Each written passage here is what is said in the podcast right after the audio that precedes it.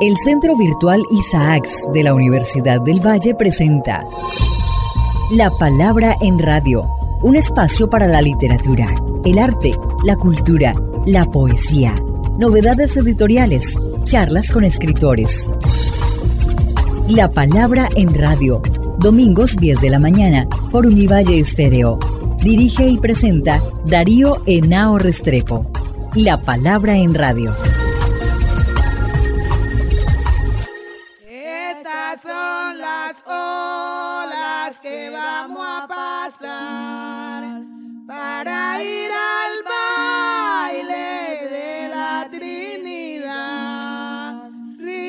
Timbiquí.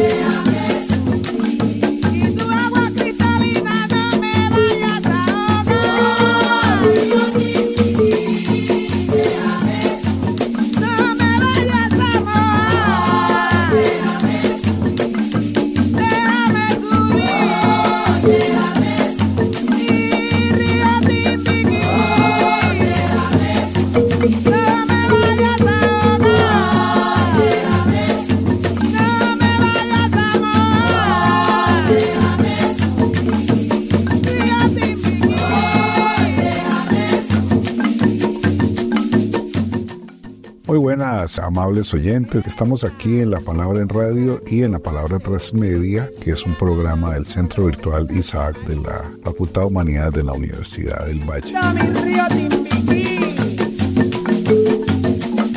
Estamos en el apartamento de un gran intelectual y escritor, Alfonso Martán Bonilla, y tenemos como invitado a su hija, Olga Lucía Martán, para hacer este especial de vida y obra con Alfonso Martán Bonilla. Le agradecemos a Alfonso que nos haya recibido en esta maravillosa biblioteca que al mismo tiempo son dos apartamentos, pero por donde uno ande hay buenos libros. Y bueno, vamos a conversar mucho contigo y con Olga Lucía de tu vida, de tu obra, tus realizaciones, tema de lo que You.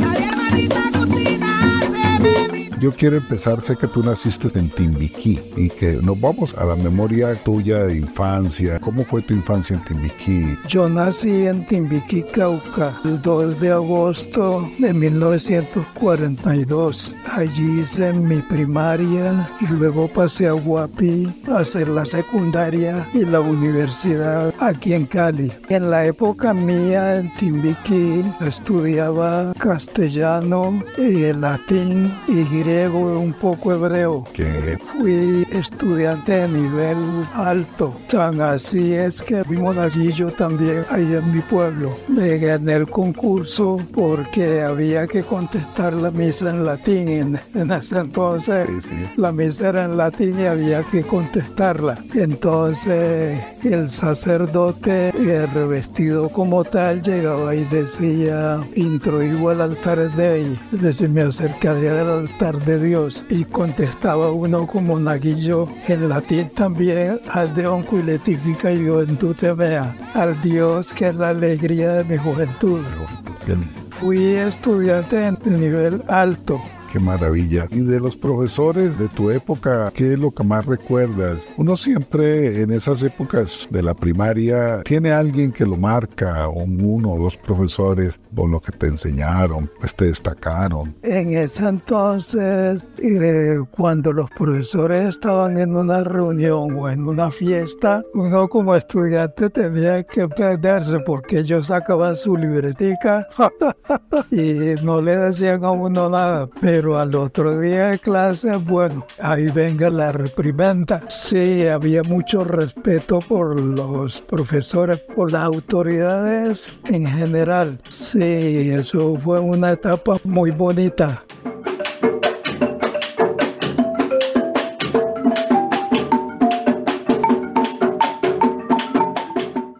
Bueno, Timbiquí, yo estuve por allá y subí por el río con unos profesores y quiero preguntarte tu relación con el río. El municipio de Timbiquí son tres ríos, Timbiquí, Bugüey y Saija. Saija pertenece al municipio de Timbiquí también. De por allá es Alfredo Banín. Alfredo Banín, el papá de él, administraba en ese entonces uno de los acerríos de mi papá. Mi papá, don Francisco Martán Góngora, murió en el año 52, ahogado en el río Patías y era el zar de la madera. Tenía cinco aserraderos, pero grandes, diseminados en toda la costa pacífica. Y Teodorito Balín administraba el de allí de esa hija donde nacieron muchos de los Banín, de la tercera generación de los Banín. Eso nos llevó a Saija y al río, a los otros ríos, pero tu relación de niño con el río, ¿cómo fue? Ah, muy bonita. El Timbiquí es un río correntoso, es decir, se puede navegar con facilidad hasta terminando Mataco, comenzando el charco. De allí para arriba es un río que hay que tenerle respeto porque es muy correntoso. Allí hay un río que se llama el CC. Allí en San Vicente del CC nació el poeta soldado Julio Arboleda. Cuando yo estudiaba en Guapi, fuimos una vez a pasar los estudiantes unas vacaciones allá a Santa María, que es el último pueblo, por las noches clima frío, porque eso queda al pie de la cordillera. Y allí estaban todavía los guayacanes de la casa de Julio Arboleda, donde él nació, porque cuando Pablo Morillo llegó al país para pacificar el país, entonces la familia Arboleda, que tenía finca y minas allá en el Timbiquí, se refugiaron allá huyendo de la autoridad de Pablo Murillo y allí nació Julio Arboleda. Los timbiquireños, es decir, los negros de Timbiquí, pues no lo han aceptado mucho. El colegio que agrícola se llamó inicialmente Julio Arboleda y luego le cambiaron el nombre por Justiniano Ocoró.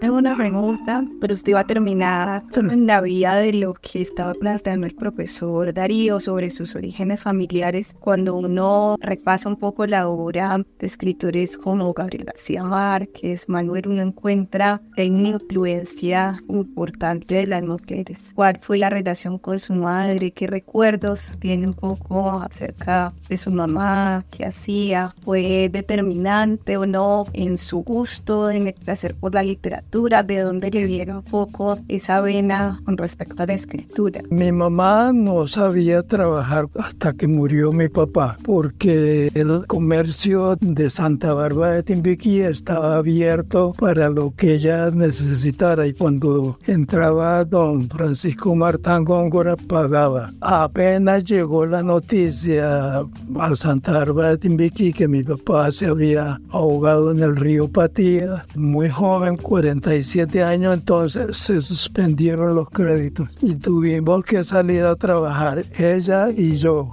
a aprender a trabajar, ella y yo, porque pues no sabíamos trabajar. Todas esas propiedades que se hicieron. Esas propiedades están allí, gracias por la pregunta, donde está Puerto Saija hoy, que allí era el acerrío de Saija, ese terreno inmenso es nuestro. Alguna vez le dije yo a los hijos de Alfredo, un hermano mío que mataron en Buenaventura, los muchachos son abogados, que tratáramos de recuperar esas tierras, pero no, la gente no le mete una inmensidad de terreno. Papá, ¿cuántos años tenía cuando Die- dio? 10 años. Y usted era el mayor de todas sus hermanas. Sí, yo soy el mayor de los hijos de mi mamá. Mi mamá tuvo de don Francisco Martán Góngora dos hijos. Y después, cuando murió mi papá, entonces ella tuvo otras relaciones. Yo le ayudé a ella a educar a esos muchachos. Qué lindo. Tanto Alfredo, mi hermano, el que mataron en Buenaventura, él era lloredista y concejal por ese grupo, presidente del directorio. Y un día saliendo de una reunión de allí del directorio conservador, porque los Martán somos conservadores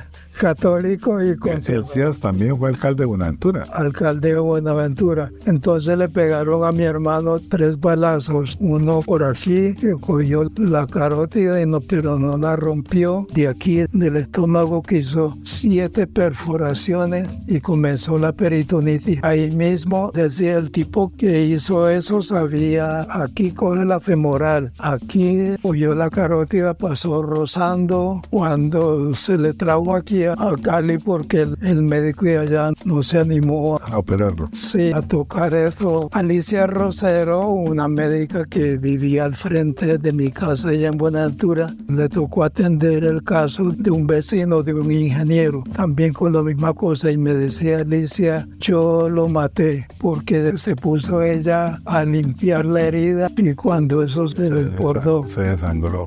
Entonces Alfredo hubo que traerlo acá, traer un, cirujano cardiovascular de la Universidad del Valle y puentearle para poder eh, trabajar la carótida. Pero esas dos anestesias profundas en menos de 48 horas fueron mortales. No resistió. Bueno, pero ya dijéramos salimos de Timbiquí y te vienes a, estudiar a Guapi, ahí haces el bachillerato. ¿En qué momento conoces el CIES? Pues al CIES desde allá de la primaria, porque mi abuela doña Enriqueta Góngora, la mamá del CIES, era timbiquireña. Era una relación. Era timbiquireña de doña Remigio Delgado. En el siglo XIX vinieron de Popayán dos hermanos blancos a trabajar minas. Remigia Delgado que se quedó en Timbiquí y el otro eh, Delgado que se fue para Micay y se estableció allá. Mi bisabuela, doña Remigia Delgado, se casó con un góngora, un mulato. Y ahí viene mi abuela, la mamá del CIA. De eso que alguna vez le dije a una sobrina mía que fue a hacer un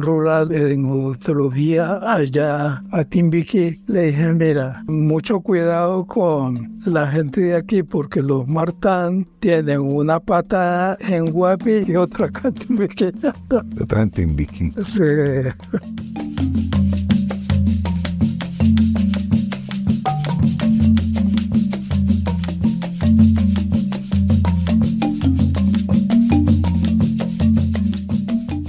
Bueno, pero esos años del bachillerato en Guapi me imagino que fueron muy de cultura, de literatura. Ya empiezas a iniciarte en el universo cultural. Sí, también estudiante de nivel alto. Ahí éramos tres. Ahí ya no era solo yo. Era Mario Obregón, que vive en Guapi, Misael Mondragón, que vivía aquí en Cali, y yo. Entonces nos alternábamos la matrícula de honor. Y había mucha actividad cultural, literaria en el colegio. Entonces. Sí, claro.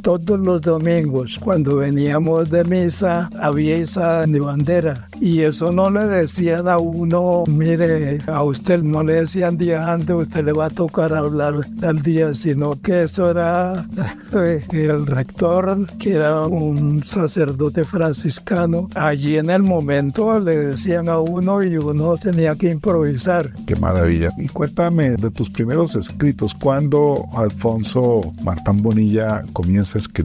Pues el trabajo de la escritura es permanente, pero ya en forma programada. Cuando llegué a la universidad, entonces de esa etapa es un libro que está en imprenta, que iban a ser tres libros. La literatura oral del Pacífico colombiano, la literatura oral de Cali y la literatura indígena de América. Entonces yo lo junté los tres temas y ese es un libro que está en este momento en imprenta. Santa Bárbara bendita, patrona de Timbiquí, favorecenos el chorquero que no se nos vaya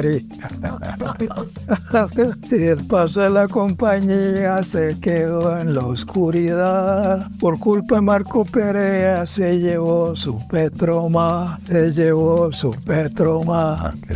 Sí, papá, Usted habló acerca de su llegada a la universidad, de sus primeros escritos.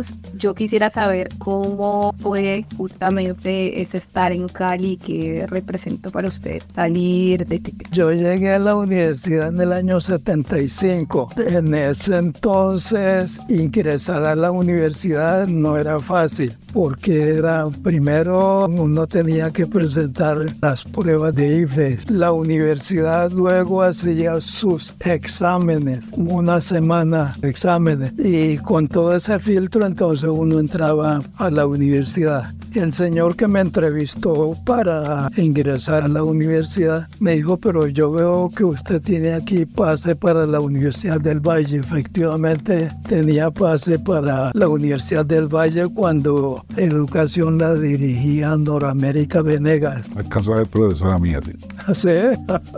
Entonces, y el que me estaba entrevistando era nada más ni nada menos que Oscar Gerardo Ramos. Como también el profesor mío fue el fundador de la Facultad de Humanidades. Porque la Universidad del Valle, por ese entonces, digamos, desde la óptica de uno, había sacado muchos profesores y entre ellos Oscar Gerardo Ramos. Entonces le dije yo, vea, si yo tengo pases para la Universidad del Valle, pero si la San Buenaventura, entonces le conté así por encimita, si la San Buenaventura me acepta, me quedo aquí. Me dijo, nos vemos al día de agosto, que era el inicio del semestre. Y allí, cuando yo salí, la gente me preguntaba, ¿y qué le preguntaba? A mí no me preguntaron nada, nada en forma académica, y realmente no me preguntaron nada en forma académica. Solo que si yo tenía pase para la Universidad del Valle porque no me quedaba en la Valle. Y él era uno de los que ustedes habían sacado. Sí, después del movimiento él salió.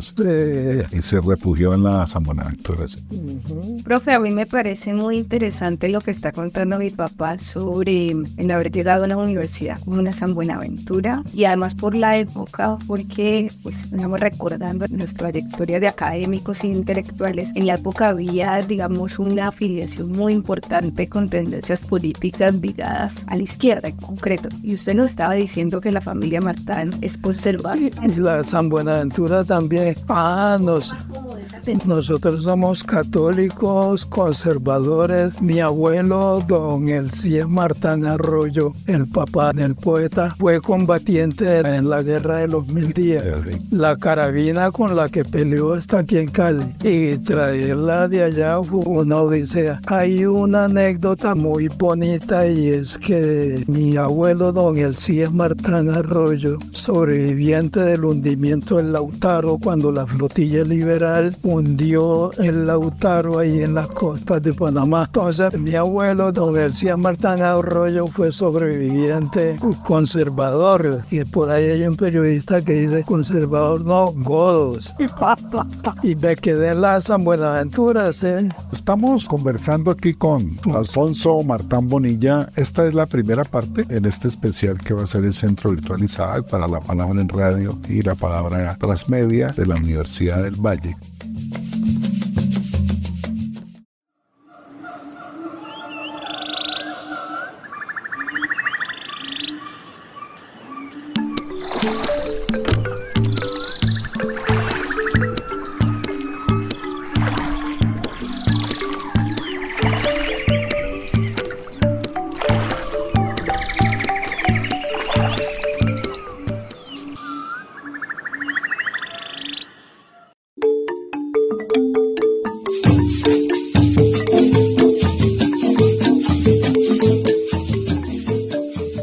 Bienvenidos a este espacio sonoro Música Negra. Están escuchando al maestro Diego Balanta. Él nació el 15 de agosto de 1958 en la cabecera municipal del municipio de Santa Bárbara de Timbiquí. El apellido de los Balanta viene de África, de un grupo étnico llamado Balanta, de Guinea-Bissau y también del sur de Senegal, en la región de Casamance. El maestro Diego Balanta es cununero, músico, compositor y actor. Participó en la película Siembra. La dinastía Balanta comienza aproximadamente en 1990 en la zona conocida como La Loma, ganando reconocimiento con la comunidad porque todo su grupo familiar estaban relacionados con la música. Se han dedicado a hacer cununos, marimbas y guasás, aportaron sus saberes con las danzas, los juegos y los rituales traídos de África. En su árbol genealógico está su bisabuelo Sanum Balanta y su bisabuela Escolástica. Su padre Jerónimo y su madre Vicenta Bartán con 13 hijos, entre ellos está Sabino, Felizo, Humercindo, Josefa, Teófilo, Emeterio, Marta y Diego Balanta. A continuación van a escuchar al maestro Diego Balanta. Esta es una realización de Fenómena Fotogramas.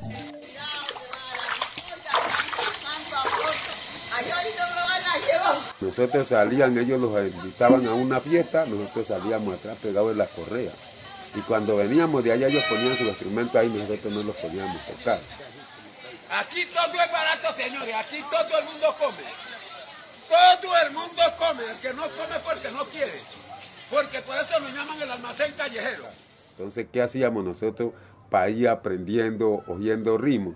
Llenábamos una batea de agua, buscábamos dos mates que son de calabazo, y entonces comenzamos con dos palitos a buscar ritmo, y ahí vamos cogiendo el ritmo, y de ahí fuimos aprendiendo.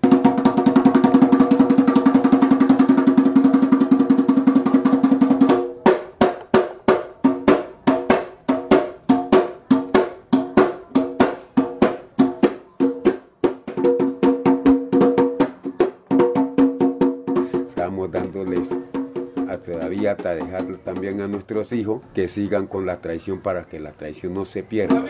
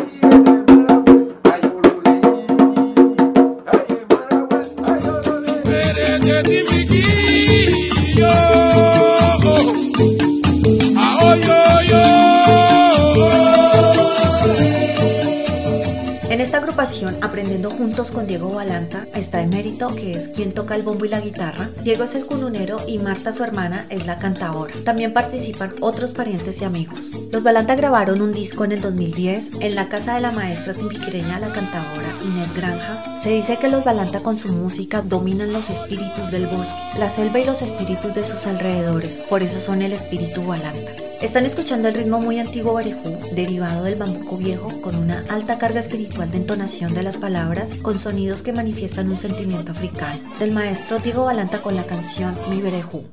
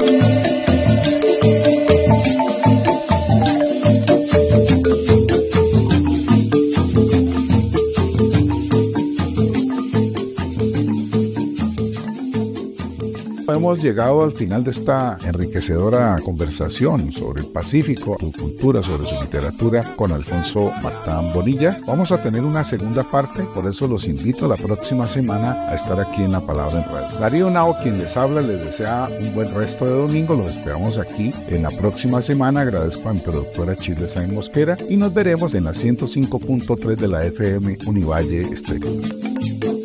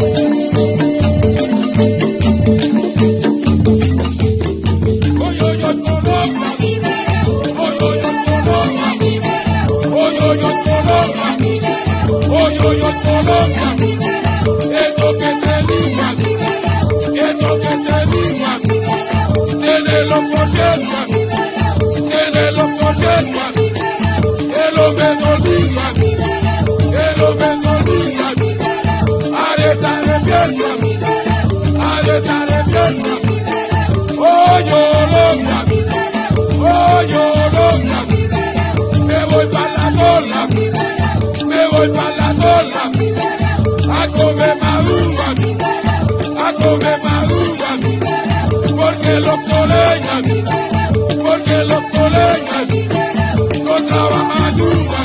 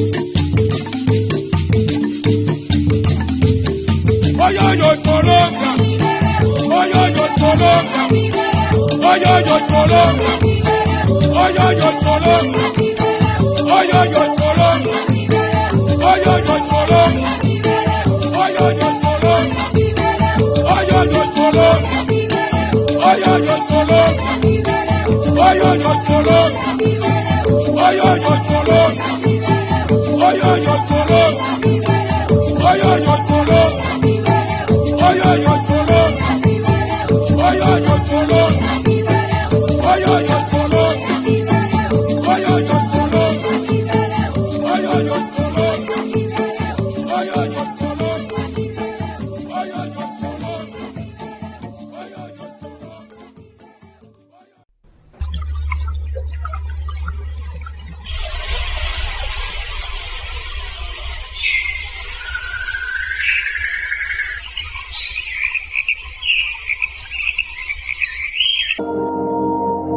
El Centro Virtual Isaacs de la Universidad del Valle presenta La Palabra en Radio, un espacio para la literatura, el arte, la cultura, la poesía, novedades editoriales, charlas con escritores. La Palabra en Radio, domingos 10 de la mañana por Univalle Estéreo. Dirige y presenta Darío Henao Restrepo. La Palabra en Radio.